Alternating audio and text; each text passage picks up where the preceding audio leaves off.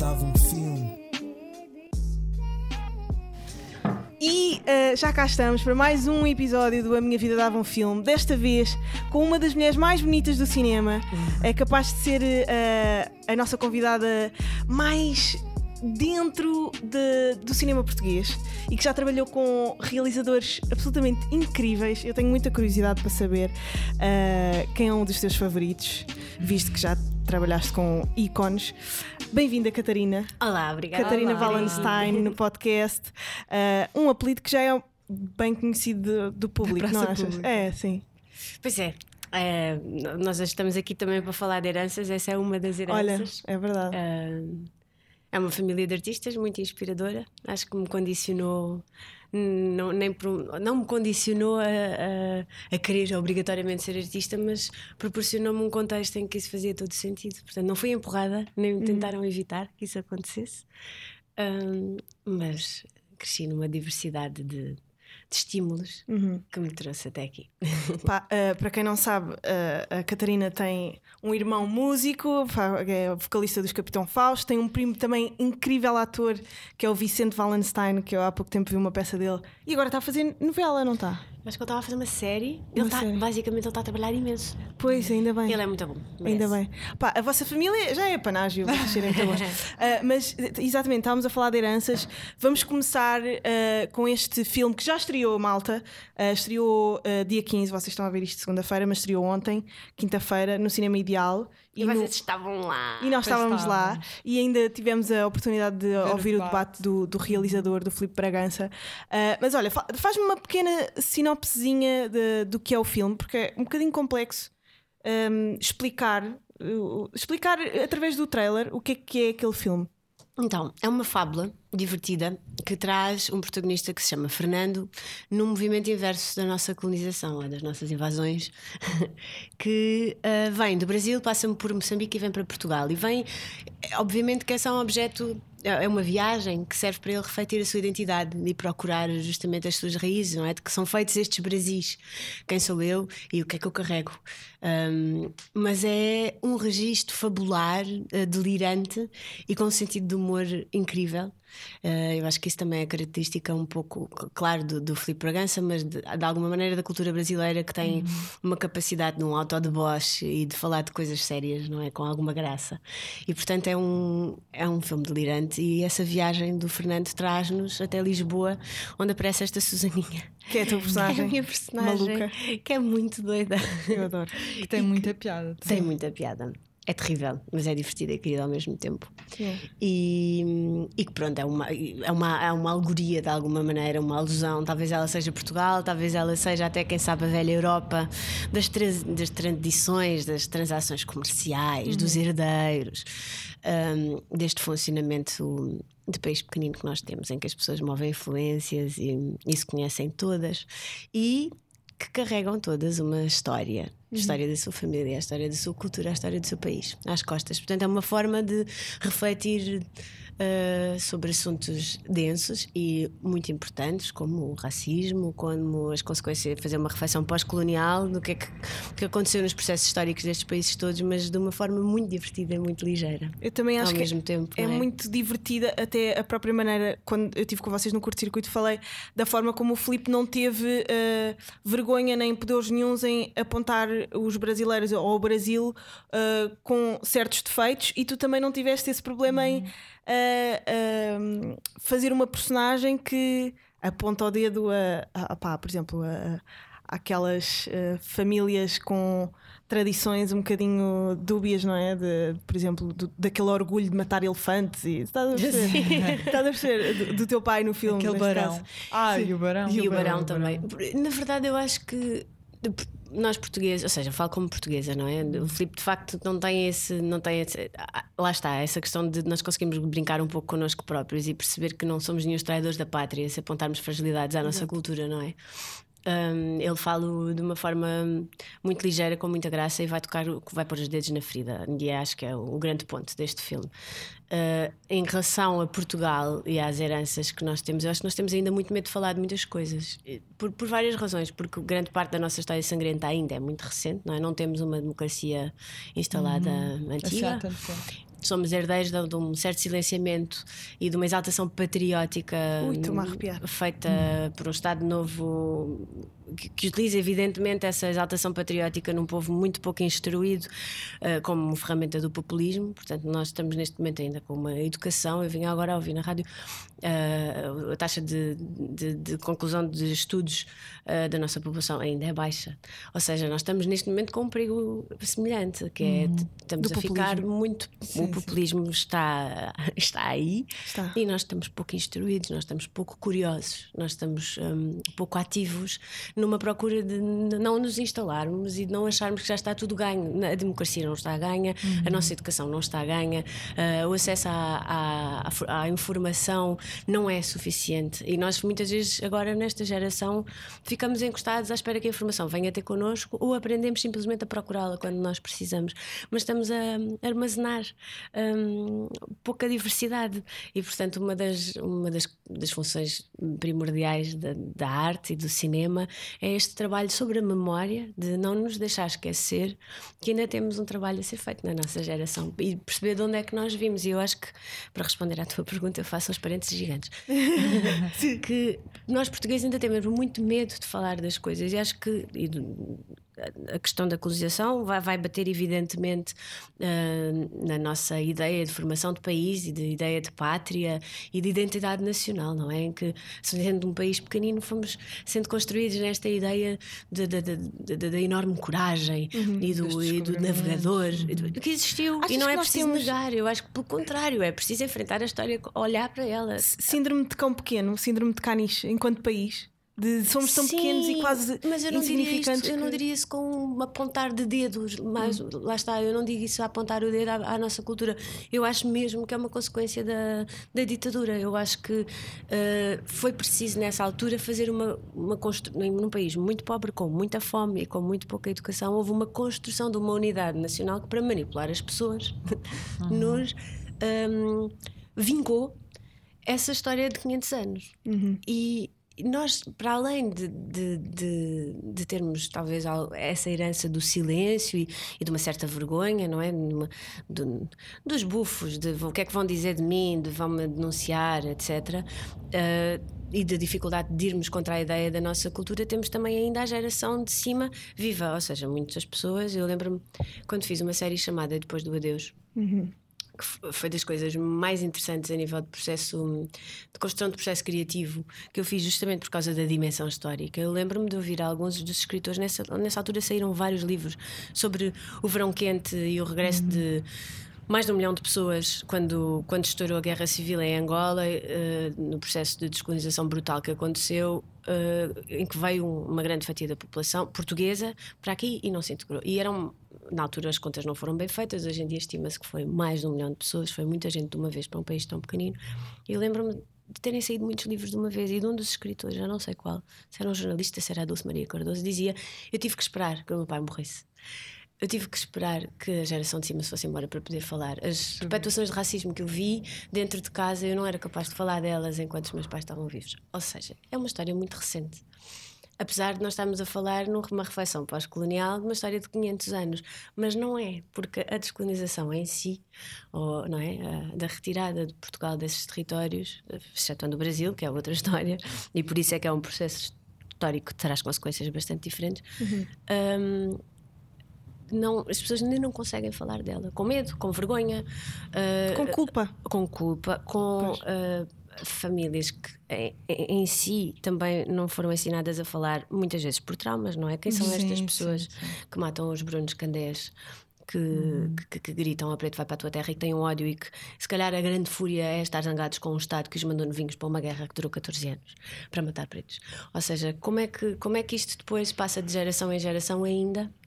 Uh, e como é que nós, geração nova, podemos quebrar esses tabus sem precisar de uma exaltação patriótica burra. Foi aquilo que se fez nos anos 30, já estamos noutro sítio, não é? Nós uhum. podemos, eu costumo brincar e dizer: eu gosto da minha mãe e aponto-lhe defeitos. Eu gosto da minha pátria, da minha cultura e tenho que conseguir olhar para as fragilidades e para as limitações uh, de Portugal enquanto povo e enquanto cultura. E para poder tentar contagiar o futuro para ser um pouco diferente. Mas como é que podemos, eh, enquanto jovens, eu tenho esta dúvida até como artista e como muito apreciadora da arte dos outros, como é que eu posso não só. ahm, eu não, eu não educo ninguém, nós não educamos ninguém. Quer dizer, tentamos, através, por exemplo, de podcasts e de entrevistas, ah, dar a conhecer esta mensagem. Mas como é que vamos para a luta? Como é que, ah, por exemplo, ah, protestamos contra ah, o Orçamento de Estado para a cultura? Estás a perceber? O que é que fazemos? Para já não nos podemos esquecer, não nos podemos conformar, eu acho. Ou seja, nós não podemos aceitar, hum, não podemos entrar num sítio de descrença uh, de que nós somos voz ativa. E uma das coisas eu acho que é nós conversarmos. Nós estamos numa solidão enquanto geração. Eu tenho que falar, às vezes damos entrevistas e acabamos por nos repetir e arranjar umas receitas para dizer as coisas. Mas eu tenho dito isto porque acho que é uma imagem que, que me faz algum sentido. Nós de antes víamos as notícias, havia uma televisão, numa, numa casa ou assim, e nós estávamos a ver as notícias e já viste, olha-me este gajo. não sei." E alguém dizia: Não, não é bem assim, tu não viste, a semana passada este caso começou. Tínhamos um confronto de ideias. Hoje em dia nós estamos assim, sozinhos, a criar uma opinião instantânea, sem partilha de opinião, sem partilha de ponto de vista, sem termos qualquer tipo de interlocutor ou de testemunha da nossa tomada de partido. Um, e eu acho que isto empobrece, empobrece muito o discurso, ou seja, esta ideia e as próprias redes sociais, das quais eu sou muito crítica, seja, acho ótimo que usemos as redes sociais como ferramenta, mas nós não nos podemos deixar engolir por um algoritmo que está a moldar-nos a ser pessoas diferentes. Ou seja, nós hoje em dia estamos, de alguma maneira, neurologicamente, se formos a pensar assim, estamos a ser treinados há cerca de 6 a 10 anos para reagir instantaneamente, para Ter opinião fazer parte imediata, ou não fazer parte, não é? Partilho, não partilho, faço like, não faço like, ponho esta fotografia para mostrar que também estou com esta causa e Exato, exato. isto é uma coisa instantânea de, de mostrar para fora, mas que não, não tem o processo interior. Ou seja, nós podemos mostrar para fora se tivermos um processo de reflexão também, e aí poderá ter uma dialética, que é nós pensarmos com tempo suficiente para dentro, darmos uma opinião para fora e vir daí algum tipo de contraponto, que é para nós nos nutrirmos. Agora, quando não há dialética, quando de repente estamos todos a ver a mesma série, a postar a mesma fotografia branca, a mesma Exato, fotografia a preta, é a mesma a mesma, não é? nós não temos. E temos uma tendência, eu própria me incluo nisso, a. hum, Como se diz? A querer ficar nessa bolha. Ou seja, eu Sim, quando só, vejo só pessoas dos. as pessoas É com quem isso, eu concordamos. quando vejo pessoas com discursos Exato. do Chega e não sei o que, enerva-me e digo, não quero isto na minha Exato, timeline, porque eu fico irritada, isto faz-me mal. Ah, faz-me mal, mas É é, o, realidade. é país real que nós temos e eles andam aí mesmo. Assim, não é, eu não estou nada otimista. Com o que vem, isto vem aí um inverno do winter is coming. Yeah. Vem aí um inverno duro e o que está acontecendo na Europa e no mundo é muito assustador. É. E nós estamos a deixar a cair que nem uns patinhos, todos, mundialmente. Assim. Yeah. Mas, mas eu acho que é complicado porque a, a extrema-direita burra, que é a, a que a que está a chegar ao poder, é, é a burra. Não estamos com uma extrema-direita dos intelectuais, eh, de, de grandes elites. Quer dizer, em alguns países nórdicos, bem, enfim. Ma- Mas eh, estou a falar, por exemplo, de Trumps, eh, Andrés Venturas e assim, que usam um discurso tão. Mas o Hitler era igual. Ah, pois Ou é. pensas que era um intelectual? Pois, claro que não. Estás a ver? Tipo, isto está, isto está a ser cíclico e é Não, e o- decalcado. o E que o está a problema acontecer. é que não é como se nós não tivéssemos estudado isto ou não soubéssemos. Mas é um discurso tão nonsense mas, que é difícil mas achamos sempre, eh, eu acho que o que acontece muito é que as pessoas acham sempre que não vai voltar a acontecer. Pois. Mas A nós então não nos vamos toca. fazer uma coisa assim, um Ah. exercício básico. Tudo bem, os anos 30 é muito longe para nós e achamos que donos da nossa verdade e da nossa capacidade humana de aprendizagem já não vamos repetir o erro dos anos 30. O que é que aconteceu no Brasil? Exato, se nós olharmos ao, à Há nossa dois volta, anos, que exatamente. começou mais ou menos em 2014. Algo que também é falado no, ouviste, no falar, Amarelo. ouviste falar ontem o Filipe Bragança um Sim. bocadinho. Eu tenho estado a ir e voltar do Brasil, eu, eu ouço falar e eu penso assim: porquê é que nós não estamos um pouco mais atentos? sim, nós sim. brincávamos no outro dia dizer assim: oh, António Costa, liga à Dilma, pergunta-lhe umas coisas, porque ah, está-se a fazer uma caminha para eles, para eles Sim, virem. sim. Ou seja, não sei. Claro que a América Latina há um grande interesse dos Estados Unidos ter ali os quintais dos Estados Unidos fragilizados, portanto, a nível económico, eles quebram países como quando, não é? quando eles precisam de enfraquecer as economias, eles sabem exatamente como fazer. Vi no outro dia uma série meio assim mazota. Mas, mas é, é, é mas é, mas é interessante o tema que se chama Devils. É, Uns gajos nos bancos a decidir: hum, vou para esta economia. Hum, agora foi as crises de 2011. É da. Netflix. Não, Não. eu odeio a Netflix. É, um, não, é da HBO, acho. Por acaso não sei se é da Netflix. Porquê ou que odeias a Netflix? Porque estamos todos a ver a mesma coisa, Pois é, como pá. está tudo a ficar filmado igual, Yeah. decidido por algoritmos, os temas faz check, check, check. Ah, tem voltamos um tem bocado negros. àquela conversa Ah, de há bocado, tudo o mesmo, não é? Sim. Mas é, sabes, eu acho que é porque é eh, confortável, Sim. eh, então as pessoas acabam. Lá está, eu acho que a nossa geração tem um bocado esse problema de, de conformismo. eh, confortável, de querer ficar no confortável. Nós vivemos, nós crescemos, é são várias gerações já cresceram em democracia. Não tivemos que fazer nada Exato, para ter uma exato, vida boa. exato. Atenção. Seja, E- dentro de, de cada. Não, não, não estamos a ser perseguidos. Há muitos anos que nós não Yeah. estamos em caso de vida ou de morte. Estamos socialmente a lutar. Tomamos como garantido, E não não somos é? todos Um privilegiados, evidentemente, mas, mas nós estamos. Se olharmos um bocadinho, saímos da nossa bolha e vimos como é que. Tantos outros sítios do mundo vivem, nós estamos, no- mesmo não, não, não sendo pessoas abastadas, dentro de uma sociedade como um país como Portugal, nós estamos com uma vida confortável enquanto geração há muito tempo. Portanto, estamos- está tudo um bocado encostado, não é? Sim. Uh, olha, uh, em relação ainda ao filme, como é que surgiu? Eu tenho esta dúvida, eu nunca perguntei a nenhum ator, por acaso. Como é que são os castings? Como é que tu és chamada para para um Filipe. uh, para, para um? Como é que tu és chamada um pelo, filme. Filipe, pelo Filipe Bragança para fazer o filme? Como é que correm os castings? Que- como é que se faz estas Olha, coisas? O processo. Continua o a ser muito parecido com, com o início, não é? As produtoras têm lá os seus projetos e têm um diretor de casting ou têm um produtor que lá faz lista de proposta de atores para mostrar a um realizador. O realizador está lá numa salinha, marcam-nos uma hora, a gente espera. Portanto, ao fim destes 15 anos, a está tudo igual. Yeah. Ficamos num corredor à espera e depois cada realizador tem a sua maneira de fazer casting. Uns leem, uns pedem improvisações, uns já pedem só conversas, outros Ah, filmam, só outros falar? filmam. Conversa? No caso, não, o Filipe tinha texto e fui lá duas vezes. Hum, pronto, e às vezes correm mal, às vezes correm bem. No caso, correu bem. Mas tu, tu ainda ficas nervosa com castings? Fico nervosa, às vezes fico irritada, preguiçosa, às vezes não apetece nada Yeah. e tu tens que. Te... Lá está. Não é para ser confortável, nada disto Pois é, é. para ser confortável. Uma amiga minha no outro dia escrevia uma frase tão básica, mas tão verdadeira. Ela dizia assim: filmes não é cinema, queridos. E a arte não é para ser confortável também. Ou seja, implica, lá está a diferença entre veres uma coisa numa plataforma, por exemplo, que é. Tu tens que sair de casa, pôr o teu casaco, está frio, está vento, não tens sítio para estacionar o carro, está a chover, não te apetece encontrar aquela pessoa na sala. Tudo isto vai-te fazer absorver também a obra de uma maneira diferente. Vais vê-la em grande, vais-te ter deslogado, há, há um sítio de mobilização. Estás mais imerso, não é? Na sala, não, sentido- não tu há aquela tendência para mesmo para ver pegar no telemóvel. Não é passivo, não é? que tu estás encostado num sofá e depois te adormeces a meio, fechas o computador, viste Yeah. em pequenino, o som é horrível, só agudo. Tens nódoas de manteiga Não é? no, no ecrã. Olha, por falar nisso de castings e de, uh, de já estares há, há tanto tempo a, a fazer cinema, uh, a Joana Gato pergunta aqui no Patreon, porque eu disse quem aqui ia ser a nossa convidada, pergunta qual é que foi o projeto que deu mais gozo fazer e qual é que tens mais saudades? Olha que eu acho que assim, a memória também é muito tricky, não é? Porque agora, agora, Agora com a pergunta, de repente, pergunta- Não, porque, porque nós, à medida que vamos repetindo as coisas, vamos falando delas, vai-se avivando a memória, não é? Ok. Evidentemente que o Animal Amarelo foi filmado em 2017, Yeah. mas eu agora tenho este processo tão vivo que talvez diga, ah, foi dos, dos, dos Dos filmes que melhores. mais, mais gozo me deu Uhum. fazer. Ah, eu tenho um afeto especial pela cena do filme do Dessossego do, do João Botelho, Uhum. Que é uma única cena, mas é um monólogo de 8 minutos num, num plano, enfim, um plano de sequência. Ainda não vi esse filme. E é, é muito bonito porque são quadros.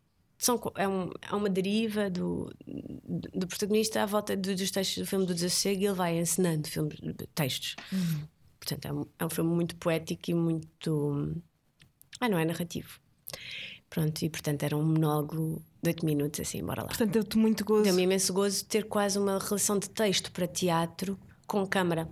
Ou seja, essa ideia de um monólogo com um texto muito difícil de dizer, muitas vezes confrontamos-nos mais com ele no teatro. Não é o caso deste Animal Amarelo, porque é delirante e teatral e extremo- tem uma dramaturgia extremamente rica, mas muitas vezes estes textos ricos aparecem-nos mais em palco do que no trabalho da câmara, em que, infelizmente, muitas vezes estamos num registro realista do passa-me aí o sal, dormiste bem ontem. Não é uma coisa Sim, sim, que é interessante, e- mas, mas trabalhar fora do, do registro realismo é extremamente rico para um, para um intérprete, porque Claro. tu podes propor por coisas um pouco fora do teu eixo de, de operações normal, não é?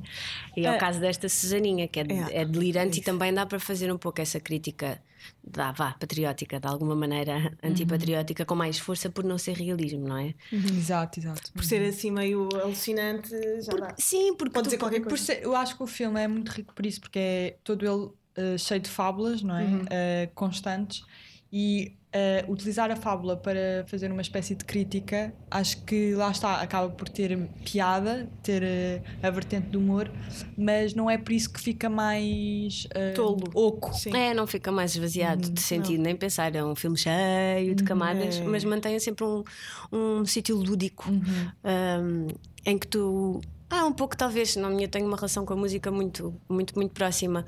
Quando tu tens uma, uma música muito rica, quando ouves um coro ou uma orquestra, tu podes seguir a linha que tu quiseres, não é? Estás a ouvir os contratos, estás a ouvir os baixos, ou estás a ouvir as baterias. o que tu- E eu acho que este filme tem um pouco isso. Tu podes navegar nas várias camadas de sentido, seja seguir a historinha do protagonista, seja viajar dentro das alegorias, seja pensar na questão história. terri- territorial, seja pensar no lado histórico, ou seja, tem várias camadas com que tu podes ir tecendo o teu imaginário. Ontem, por exemplo, o meu pai foi ver pela segunda vez e ele dizia: é muito diferente, eu vou vendo outras coisas e não Exato, gosto mais nem. Joana Eu também senti- foi o que tu também vez, viste segunda Foi o que eu vez. disse. yeah. Ah, por acaso, hum, tu trabalhas muito com. Estavas a falar há bocadinho do, do João Botelho, tu já trabalhaste várias vezes com ele. Eu por acaso não sei se foi o ano da morte de Ricardo Reis. Que está ainda nos Tá cinemas. É do Jo- do eu ontem tirei uma também. fotografia muito pirosa debaixo dos dois cartazes que estão ao lado um do Que boss! pô. tirei. Ah, a Sofia Franco. Eu assim eu disse, é que mas podem virar uma fotografia. Não, mas é- Não sei se vai acontecer muitas É vezes. um accomplishment, eu acho. Eu ainda a não vi, Sofia mas por acaso queria ver Então, também está no cinema Foi ideal, ver- acho que está em mais cinemas. Exatamente. Tá, tá. E ela que diz que foi ver ontem, portanto ainda está. Ainda tá. E ela hum, diz que gostou muito e que pá, é uma coincidência ela ter ido ver o filme e de repente tu seres a nossa convidada. E como é que tu te preparas para os diferentes papéis que fazes? Depende, eu acho que cada exemplo, papel pede caso. uma coisa. Eu não tenho um. Há atores que eu acredito que tenham um método muito seu e que, que- eu não sou muito disciplinada nesse sentido, ou seja, não criei um ritual de. Talvez por ser segura e. de- Uhum. há um lado qualquer de ter sido muito amada e ter uma. acreditar que as coisas vão correr bem, não. Vou trabalhando, evidentemente, mas não tenho um ritual de segurança ao qual eu preciso de me agarrar para ter a certeza que as coisas não falham. Portanto, é muito diferente os papéis dos outros. Há uns em que eu ando muito cansada e mantenho esse cansaço porque me deixa num sítio. Há uns em que tem a ver só com estar no, no, no texto e na, naquele guião específico. Há uns em que eu sinto que preciso de me alimentar de muitas outras coisas. E, portanto, eu acho que depende de papel para papel. A Lídia, uh, do Ano da Morte de Ricardo Reis, eu comecei, evidentemente, por ler o romance. Depois o João Botelho disse: larga o romance agora, porque, porque o romance e um filme são sempre muito diferentes. Portanto, o meu filme será sempre só o meu filme. Se tu fizesses um filme do Ano da Morte de Ricardo Reis, seria outro. Claro. E portanto agora vem só para o guião. E passei só para o guião para perceber, ok, dentro desta dramaturgia, dentro desta adaptação que ele faz, como ele diz, eu não invento nada, eu vou cortando e colando e vou buscar o Saramago, que seria estar a reescrever o Saramago, não é? Ah, quais são os arcos, ou seja, pensar mesmo na função não só dentro das minhas cenas da personagem, mas em que altura do filme, em que altura da história é que isto vem, o que é que vem antes, quais são as- as- os ritmos, lá está, música, não é? Uhum. Que, que melodia é que está e qual é, qual é o instrumento com que eu vou entrar. Um, Tu qual tiveste é o num coro? tom? Eu tive, eu estudei imensa música, Pois. cantei 12 anos em coro, adoro. E agora ainda fazes algumas Eu- coisas é, com, nos quando Capitão os Fausto. Capitão Fausto foram hum, tocar Toca com aquela piano. orquestra, Sim. tu estavas a fazer eu estava em eh, é verdade. back vocals, não é? Estava. Aliás, tu, tu já fazes, tu sempre cantaste desde miúda, não foi? Desde Em miúda. óperas e Sim. tudo.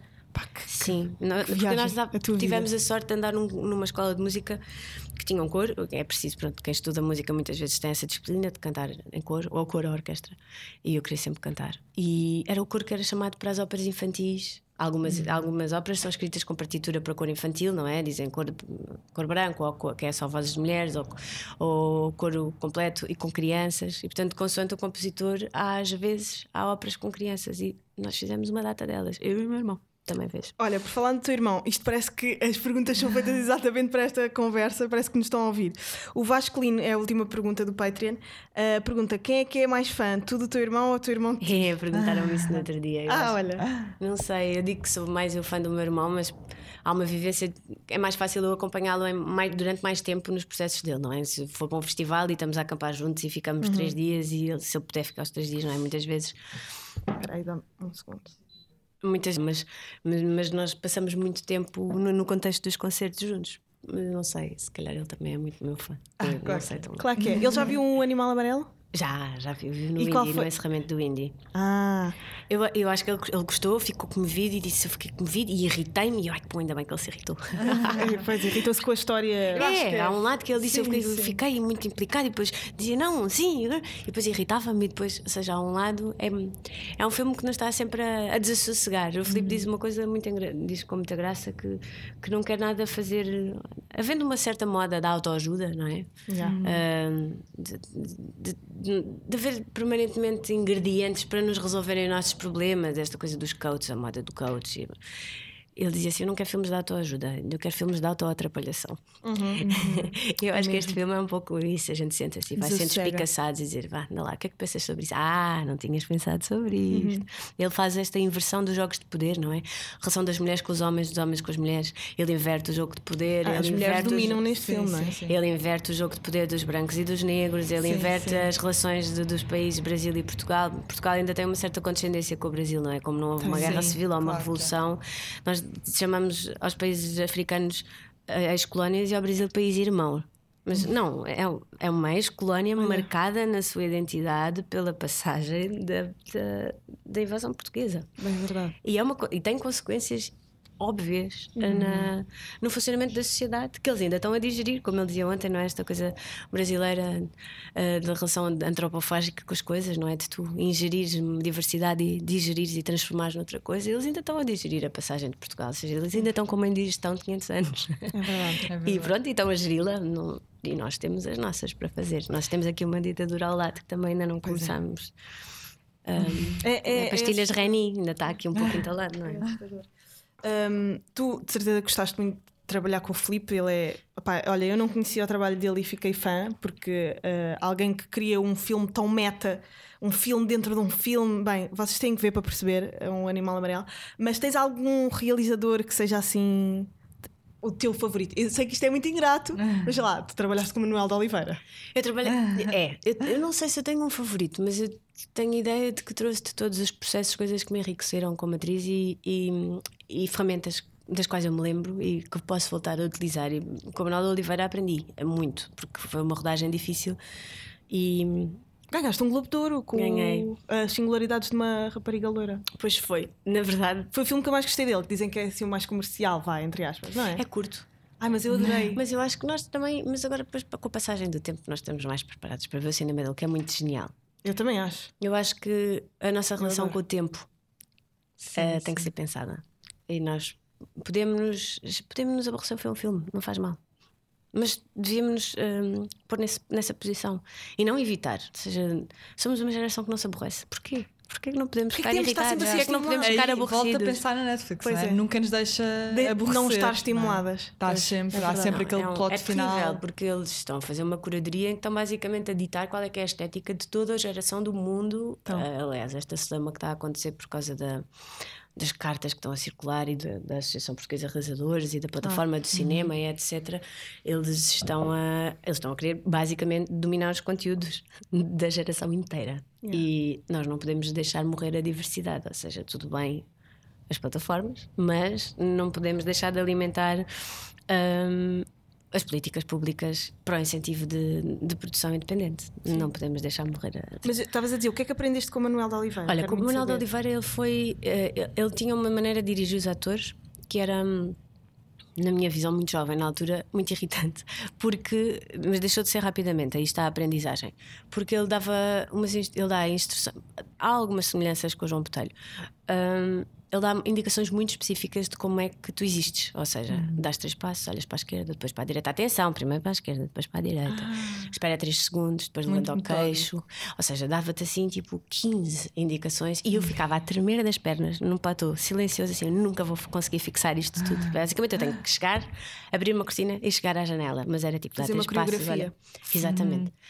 E obviamente que na procura acabada de sair do conservatório, não é? De, estudar teatro, tu vens a querer propor e existir enquanto ator e dizes que mas eu tô- não sou uma marionete e onde é que eu existo aqui? E o meu ponto de vista é como intérprete, eu estou. Isto é muito ingrato porque ele não considera que tem um intérprete diferente dele, tão criador quanto ele, etc. E pensei que esta irritação só podia durar um dia, porque senão eu ia ser miserável naquela rotagem. E pensei, vou virar isto a meu favor. Eu vou ter o desafio de aprender estas coreografias e fazer como ele quer. Mas no corpo. Mas eu vou pôr as intenções, já que ele não fala sobre isso, vou pôr as intenções que eu quero. E portanto percebi que hum, muitas vezes a criação de um personagem que vinha como uma unidade, às vezes era o corpo a criar as intenções, ou as intenções a criar um corpo, mas eu pensava nelas em conjunto. Eu aí arranjei as ferramentas, aprendi a separar. Eu disse: Ok, o corpo é um, ela pode mexer como uma ingênua, mas eu vou tentar pôr-lhe alguma perversão na mesma, nestas intenções, por exemplo. No olhar. seja, na- criar, exatamente, na maneira de falar. na maneira de falar. Vou tentar criar uma dialética justamente para haver contrariedade. Eu acho que isso enriquece muito. É uma coisa que eu aprendi para os restos dos personagens, que é não temos que ser coerentes, não, nem como pessoas, não temos que ser coerentes. Temos que ser justos, temos que pensar nas pessoas, temos que não ser absolutamente egoístas. Não temos que ser coerentes, não estamos prontos enquanto pessoas, não é? Enquanto atores, enquanto país, enquanto cultura, não Somos não demasiado complexos adquiridos. coerentes. Sim, sim, Exatamente, é somos demasiado complexos para ser sintetizados. Sempre igual. Para, ser, para ser eu sou isto, ou eu sou assim, ou Portugal é assim, ou a minha cultura é assim. Não, vai sendo. E somos organismos em movimento, tanto enquanto sociedade como enquanto pessoas físicas, não é? E portanto eu acho que, que a incoerência é bom, enriquece-nos e faz-nos pensar e surpreendemos-nos a nós próprios, não entrar, não, não entrar em rotinas, nós temos vidas ocupadas nesta lógica da meritocracia neoliberal em que temos que andar a correr e temos que ser suficientes sempre e temos que provar que somos merecedores. Mas no meio disto tudo, se conseguimos ter um bocadinho de tempo para as contrariedades, Yeah. para as contradições, é bom. Pois é. Humaniza-nos, nós precisamos de nos é humanizar. Mas como é que é complicado? Não sentes que em termos de carreira tu não sentes que tens de estar sempre a, a- a vencer. Mas tu vais fazer- falhar. Tu, tu vais falhar. Eu fiz coisas mal. E pronto. Não foram tão boas. Ai, Catarina, atriz. Não, eu fiz coisas medianas e, e outras vou fazer melhor. E Uhum. fiz coisas que se calhar, olha, não fazem sentido na curadoria daquilo que eu queria fazer como atriz sempre. Não faz mal. E enriquece-me. Ou seja, não vou. ah, não é por fazer cinema que não vou passar pelas novelas. Não- Já fizeste algumas. já fiz coisas. algumas. Não é por, eh, por ser mulher que tem que ser sempre hum, calada, hum, compassiva, maternal. Mas, eh, há este lado não, dos estereótipos. eh, aos quais nós nos agarramos, porque hoje em dia é tudo muito imagético, muito icónico, não é? Nós estamos, mais uma vez, as redes sociais põem-nos há um. Estão, estamos há não sei quantos anos a comparar-nos com qualquer coisa, não é? A espeta da chique que aquela mãe daquela criança tem, que eu não tenho para a minha, porque a minha é da- do, do chinês, e porque, não é? Tipo, Yeah. E nós estamos em permanência a comparar-nos com vidas falsas. Yeah. E disso não existe, ou seja, de tipo. Cada um tem o seu percurso. e- Não, e se eu, se eu apanhar salmonelas, vou correr para a casa de banho como qualquer pessoa. Estás a perceber? Tipo, Yeah. No fim, somos, é- igu- é uma- somos iguais uns aos outros. É verdade. Na nossa di- diferença, somos muito falíveis.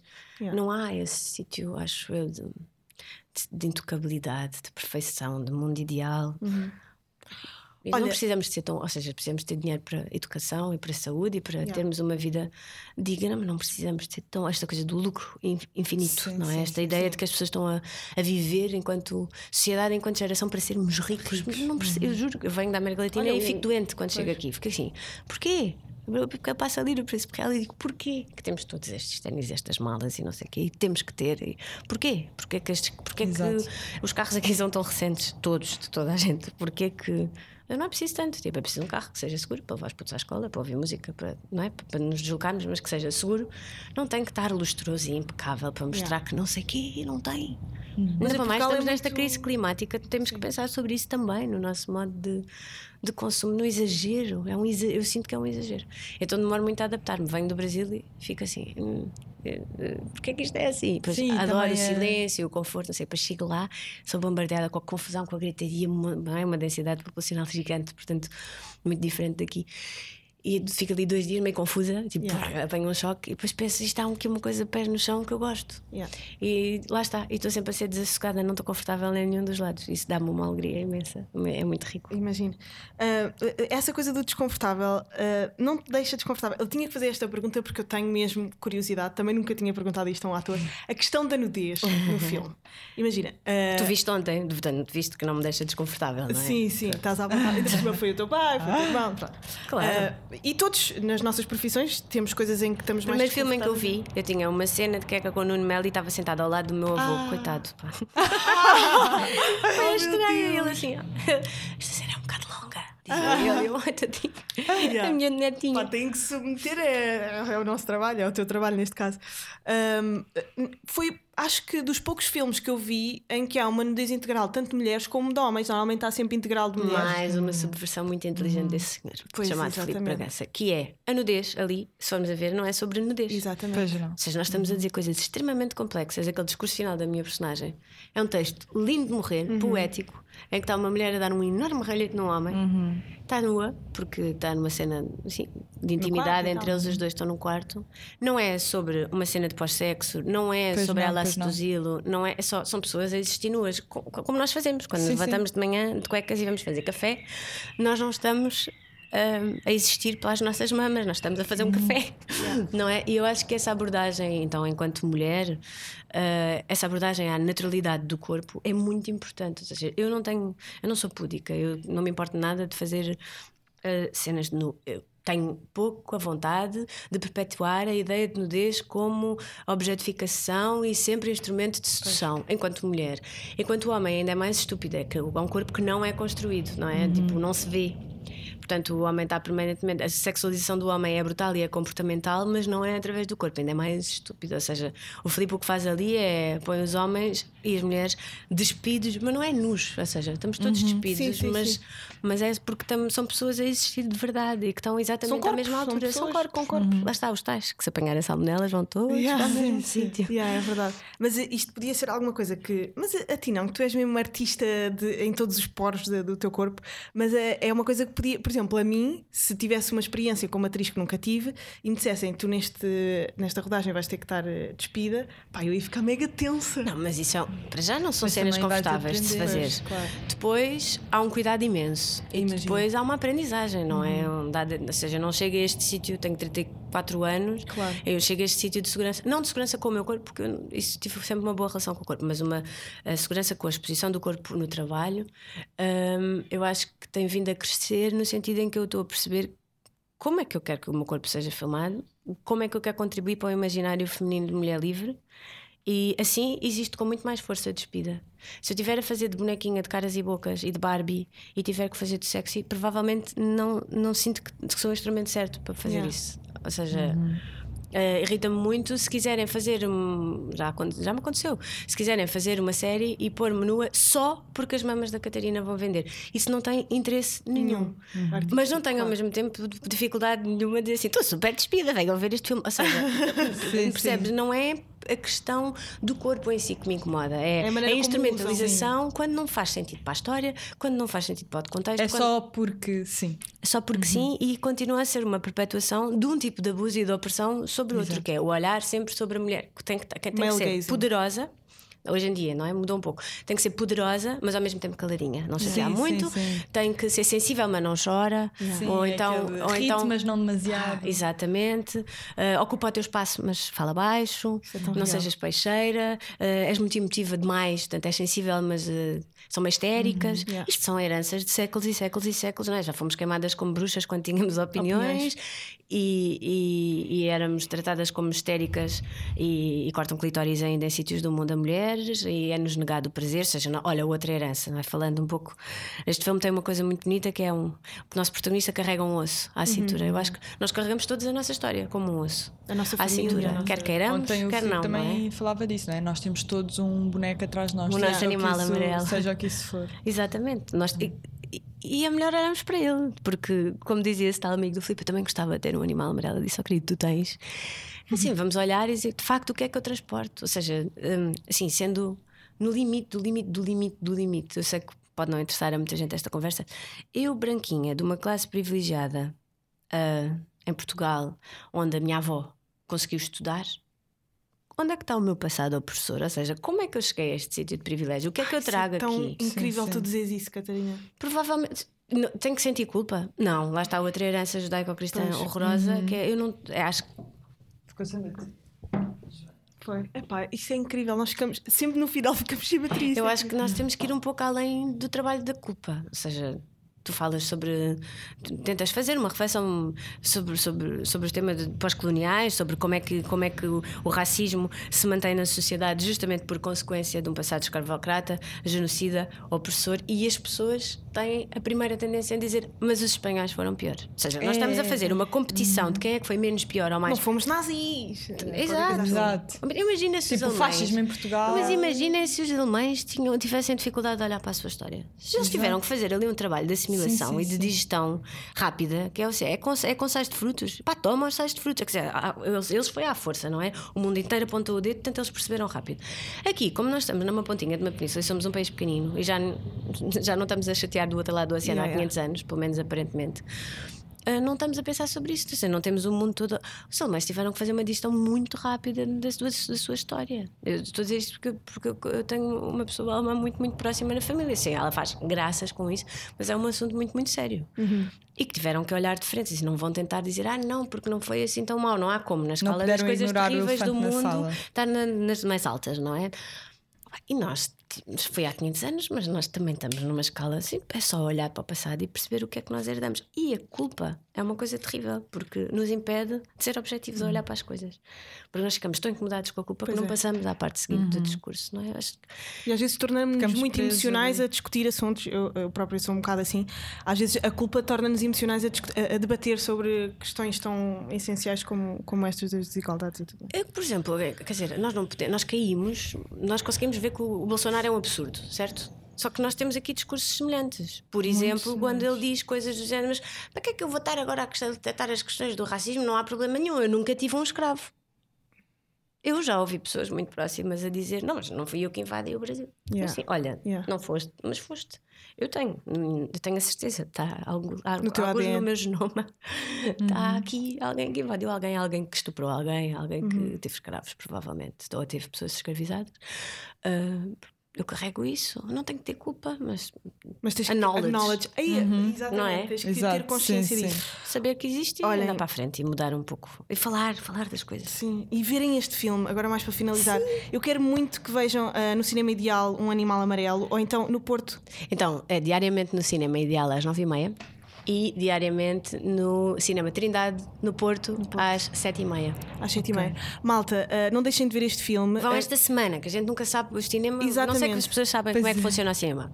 Se nós fizermos alguns espectadores na primeira semana, passamos à segunda semana. Então não deixem para o fim. Vão esta semana, sim, que é para ver se damos para a semana a oportunidade uhum. a outras pessoas de verem. Exatamente. Contribuam para esta cadeia. Exatamente. Sim, Aproveitem sim. agora, uh, porque depois pode ser difícil, sei lá. Imaginem que vamos outra vez para um confinamento. Vão agora ao cinema. Sim, Vejam filmes. Quando é, que, quando é que as pessoas nos estão a ouvir? Segunda-feira. Ah, então é para ir hoje, amanhã ou quarta, porque Exatamente. depois entra, entra. Como é que a gente vai saber? Na quinta-feira é que sabemos o que é que acontece pois, na seguinte. Exatamente. Portanto, vão ao cinema esta semana. Uh, vejam também uh, o ano da morte de Ricardo Reis, que a Catarina também está lá. Não sei também se... está no cinema ainda. Ainda vai. Ah, também tá, tá. semana é capaz de ser, não tenho Portanto, olhem, aproveitem para ir ao cinema. Catarina, muito obrigada por ter Obrigada, obrigada Catarina. Tu és incrível, és super inteligente, és bonita, és grande atriz, tens um Globo de Ouro. Uh, eu estou amazed. Malta, espero que tenham gostado deste episódio e Até tchau. próximo. Obrigada.